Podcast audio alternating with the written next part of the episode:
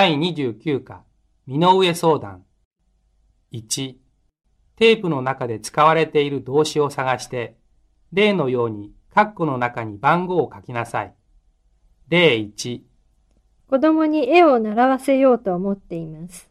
例2、子供の頃、よく父に海に連れて行ってもらいました。1、難しい大きな問題は、お母さんが一緒に考えてあげてください。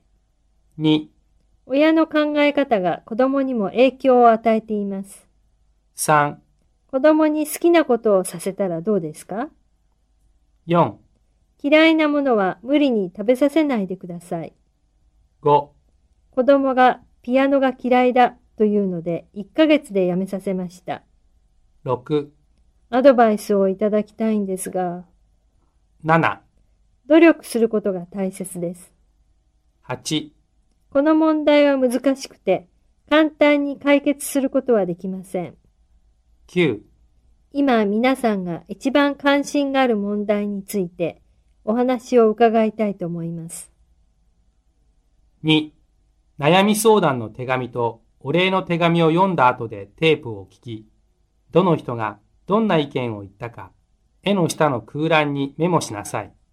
そして、お礼の手紙の中の〇〇先生が誰か考えなさい。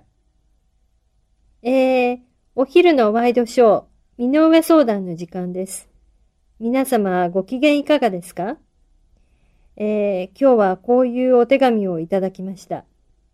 高校生のお子さんの問題でお悩みの A 子さんのケースですが、えー、今日は実は A 子さんにこのスタジオに来ていただいてますので、実際にお話を伺いながら皆様のご意見をお話しいただきたいと思います。ゲストの方々は、東東大学教授の石井先生、よろしく。作家の鈴木先生、どうぞよろしく。そして教育評論家の田中先生です。よろしくお願いします。先生方、よろしくお願いいたします。それでは早速ですが、この A 子さんの悩みについて、どのように解決したらよいかお話を伺いたいと思います。えー、では、石井先生、いかがでしょうか？えー、そうですね。私は子供の好きなようにさせるのがいいと思いますね。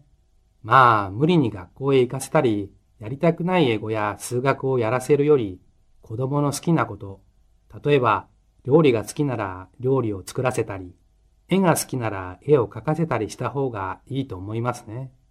学校を辞めてもいいんじゃないですか？勉強はしたい時にすればいいんですよ。英子さん、娘さんはどんなことが好きなんですか？そうですね。何が好きか、ちょっと。学校を辞めるというのは少し問題があると思いますね。あの、私が今言ってもいいですか？ええ、どうぞ、田中先生。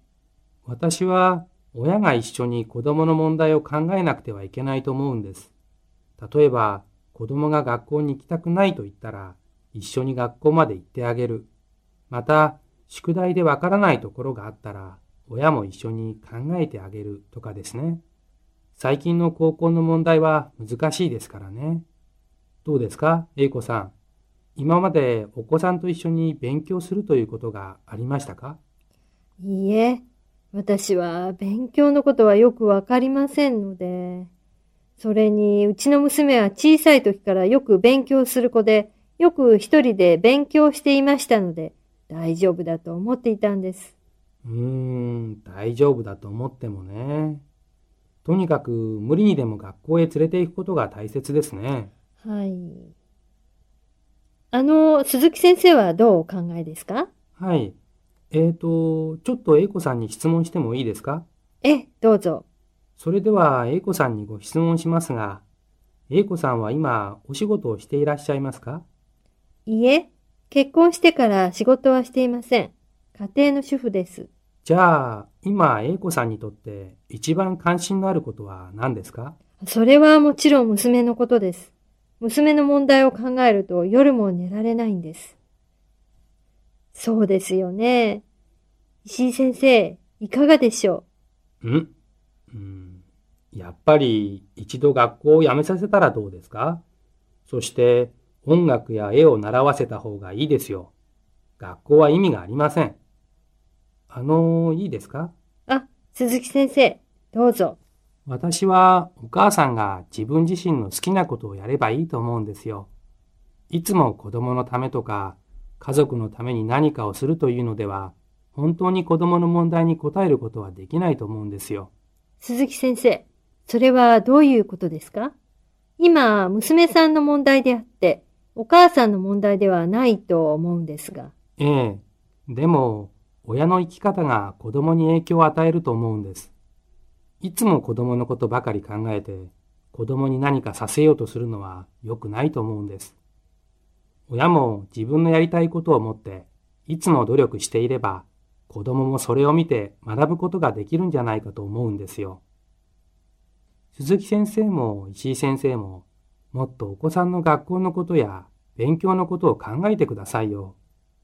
最近は女の子でもみんな大学に進学しますからね。例えば、お母さんが勉強がわからないなら、いい家庭教師を探して勉強を教えてもらうというのもいいと思いますけどね。えー、皆さんからいろいろなご意見が出ましたけど、英子さん、参考になったでしょうか？はい、いろいろなアドバイスをいただきましたので、また家へ帰って考えてみたいと思います。ありがとうございました。